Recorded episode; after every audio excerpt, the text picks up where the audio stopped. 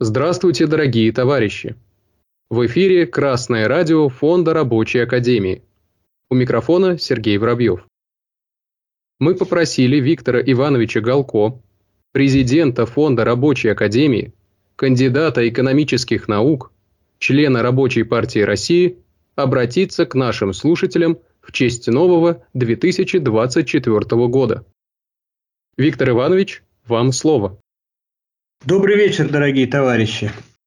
Как полагается, надо подвести итоги уходящего года и наметить задачи на новый 2024 год.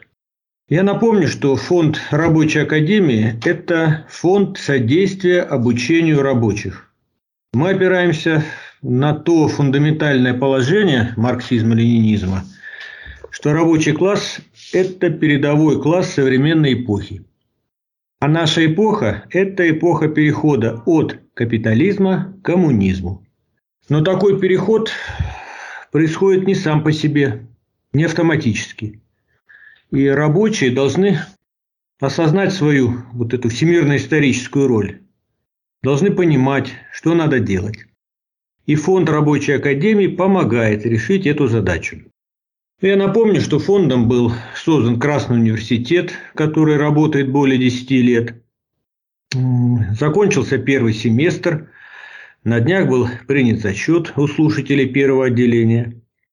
При содействии фонда выходят газеты «Народная правда», «За рабочий класс», действует YouTube-канал Фонда рабочей академии, Университет рабочих корреспондентов.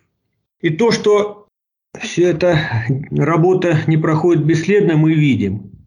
И рабочий класс все энергичнее поднимается на борьбу за свои коренные интересы. это факт. Я могу сказать, что в Ленинграде есть крупное промышленное предприятие метрострой северной столицы. И ситуация на нем была типичная. Администрация в целях получения все больших прибылей предпринимала различные меры, которые в конечном итоге ухудшали положение большинства работников. И тогда рабочие, прежде всего горнопроходчики, выступили инициаторами создания своего профсоюза. Были разработаны основные положения проекта прогрессивного коллективного договора, предусматривающий в частности и сокращение рабочего дня до 6 часов с сохранением заработной платы – доведение постоянной части зарплаты до 80% и еще ряд прогрессивных положений. Вот инициаторы, члены профсоюзного комитета пошли по производственным участкам с агитацией. И начался активный процесс вступления в профсоюз. И когда численность работников профсоюза перевалила за 500 человек, то администрация встревожилась, так сказать, встрепенулась и попыталась принять превентивные меры. То есть она повысила тарифную составляющую заработной платы на 27%. Это большая величина.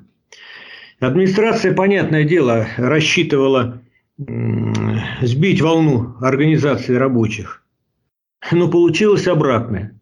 Многие работники предприятия вот на этом факте, на этом примере осознали, что повышение заработной платы прошло не по доброй воле начальства. Администрация просто испугалась роста влияния нового профсоюза. Так что вот такие дела, дорогие товарищи. Мы, я думаю, на правильном пути. Поздравляю всех слушателей с новым 2024 годом и желаю успехов в борьбе за дело рабочего класса. Понятно, что к успехам приведет не борьба героев-одиночек, а борьба организованного в профсоюзы рабочего класса и в целом трудящихся. И небольшое пожелание.